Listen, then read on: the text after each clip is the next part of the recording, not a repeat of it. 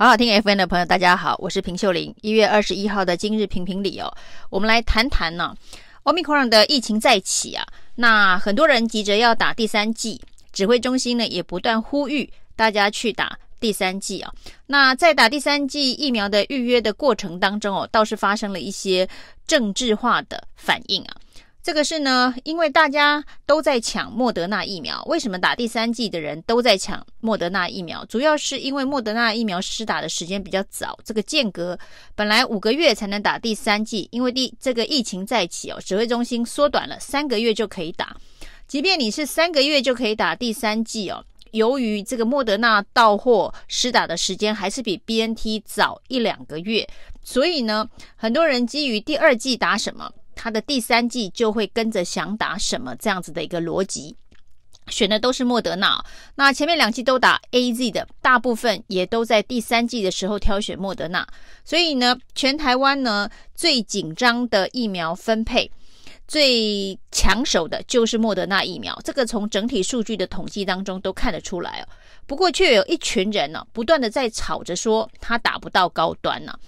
那当大家都在拼施打率的时候呢，最重要的就是能够把这个第三季的施打率打起来哦。而当时到底为什么让台湾的这个疫苗的施打，不管是从这个意愿登记、预约登记到疫苗种类的分配搞得如此的复杂，不就是我们伟大的指挥中心的疫苗政策吗？所以呢，我们有 AZ，我们有莫德纳，我们有 BNT，我们有高端，有四种。疫苗，那你这种疫苗呢，要同步在所有的医疗院所各个县市做不同数量的分配以及施打，其实对于医疗体系来讲，本身就是一个蛮大的负担哦。那你还要让这个民众可以自由选择。事实上，在很多国家呢，大量施打疫苗的时候。这个你就是到了之后有什么疫苗打什么疫苗，其实指挥中心也是一直不断如此的宣传哦，有什么打什么，只要是疫苗就是好疫苗。那基于这样子的一个宣传，却有一小群人不断的在吵说他预约不到高端疫苗，似乎是要冲刺高端疫苗的打气，把高端疫苗讲得非常的抢手。事实上呢，在我们的库存里头。高端疫苗还有三百万剂，现在在库存里头没人打。那当然呢，这些吵着要打高端疫苗的人，可能也不知道，这第三波疫苗的总体统计量里头，高端疫苗的统计量是非常非常的低。这个非常非常低的数量呢，并不是因为打不到，是因为有意愿要打高端疫苗的人，真的比例上就是这么少。不然呢，为什么高端疫苗会躺在库存仓库里有三百万剂哦，那连指挥官陈时中呢都跟着瞎起哄哦。陈时中呢说他的太太也吵着要打高端疫苗，可是却打不到，无法预约哦。那柯文哲针对陈时中的这样的说法当然是很不客气的回嘴说，这根本就是一种政治作战呐。那他说呢，粗暴的言论大可不必啊。那这句话其实是用陈时中的话来回敬陈时中。那于是呢，周玉蔻啊也跟着参战了，也吵着说他也预约不到高端疫苗。他甚至呢还批评台北市政府为什么一开始的时候呢，在一九二二的预约平台上面无法预约，那甚至是当然是无法预约高端疫苗。那不过事实的真相是哦，因为台北市政府的这一个线上预约。的起跑比指挥中心的一九二二快了将近一两个礼拜。在这个 Omicron 的疫情刚刚发生的时候呢，台北市政府就认为施打第三剂有这个必要性，而且呢，因为可能会有大量的民众要施打，于是呢，开放了台北市政府的线上预约系统。在这个时间点呢，一九二二根本还没准备好，于是呢，在过了一两个礼拜之后呢，一九二二。开放了预约平台的第一时间，因为跟台北市政府已经开放的预约系统施打时间有重复，那医疗院所能够施打疫苗、预约疫苗的量能是一定的。你如果在一九二二上面也开放了这一个疫苗施打的预约的话，跟之前台北市政府率先开放的线上预约的时间发生重叠，那对医疗院所来讲，那可能会是一个超额负担哦。这么简单的道理。周玉蔻呢要吵说呢，台北市为什么不配合一九二二？这是有前后顺序的原因哦。那其实台北市政府在疫情的反应上面，的确是比中央快很多，包括了这个疫苗的线上预约、第三季的催打，还有疫苗护照呢，也都是台北市决定要做，指挥中心才跟进的。那对于这个周玉蔻呢，跟着参战说吵他打不到高端这件事情哦。那更怒批陈时中是懦夫啊，用这么重的字眼骂陈时中，其实在骂的是柯文哲。他说呢，陈时中是懦夫，不敢修理柯文哲，不管管台北市政府，让他打不到高端，也让这一个这个线上的预约没有办法在第一时间跟一九二二能够同步。那他说陈时中这是姑息养奸呢。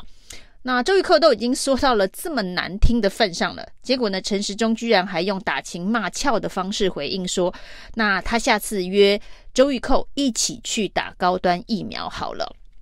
因为高端疫苗的库存量很多，真的不用怕，真的没错。陈时中这倒是蛮诚实的，高端疫苗还有三百万剂的库存在仓库里。”那真的库存量很多，不是大家抢着打没得打，而是呢，此时此刻为了要让疫情能够及时得到的控制哦，第三剂疫苗的施打非常的重要，所以呢，最有意愿、最有打气的莫德纳就先这一个全部。成为主力的施打疫苗，这是一个非常合理的分配以及思考的逻辑啊。那对于整个防疫体系来讲，应该是这样。那说起这个莫德纳疫苗，指挥中心更是莫名其妙，一下子呢，陈时中告诉大家，保证哦，想打第三剂莫德纳的人都打得到，打不到的人还可以来找他。才隔没几天哦，结果呢，指挥中心告诉大家说，莫德纳打完了。接下来不一定能够有充足的供应量，好险呢！现在好像又有新的一批莫德纳要到货，一下子说保证有，一下子又不够哦。那指挥中心的这种疫苗的分配的资源呢、哦，那实在也是令人感到非常的匪夷所思哦。那我们可以看到呢，把疫苗政策搞得这么混乱，然后呢，还有一些呃人呢，天天在吵闹，说打不到高端哦。那现在台北市政府开出了。独立的高端疫苗施打站，加开两个施打站的，有意愿要打高端疫苗的，可以集中处理哦。那这当然是解决这些吵闹纷扰、这个妨碍这个防疫的杂音的一个方式哦。那接下来我们就来看看到底高端的打气到底有多高，还有什么样子的议题可以修理台北市政府。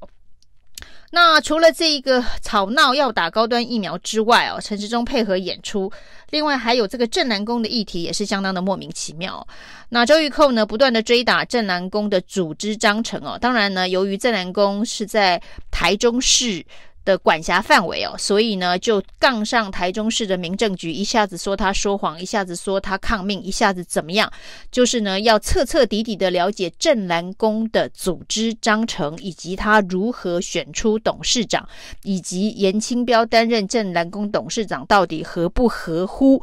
镇澜宫的组织章程哦？这是一个地方的社团法人。镇澜宫的组织章程啊，花了这么大的力气，在这个全国的新闻版面上面连续几天的追打。那重点是，呃，台湾有上千、上百的宫庙，其实应该有上万、上千、上万的宫庙，这么多的宫庙。每一个宫庙可能都必须有一个这个社团法人的组织章程哦。那如何选出他的管理人？如何管理这些呃宫庙的这个香油钱等等？这都是需要法制化。所以呢，早在几年前就不断的有人呼吁啊，立法院要通过宗教法，把这些所有的宫庙进行一个公开透明的管理啊。那这个是一个针对台湾的宗教乱象，或者是针对台湾的宗教的这些金钱疑云，让大家有一个彻底的公开透明法案的一个寻法治途径的解决方案哦。那宗教法这三个字对民进党来讲，好像是这个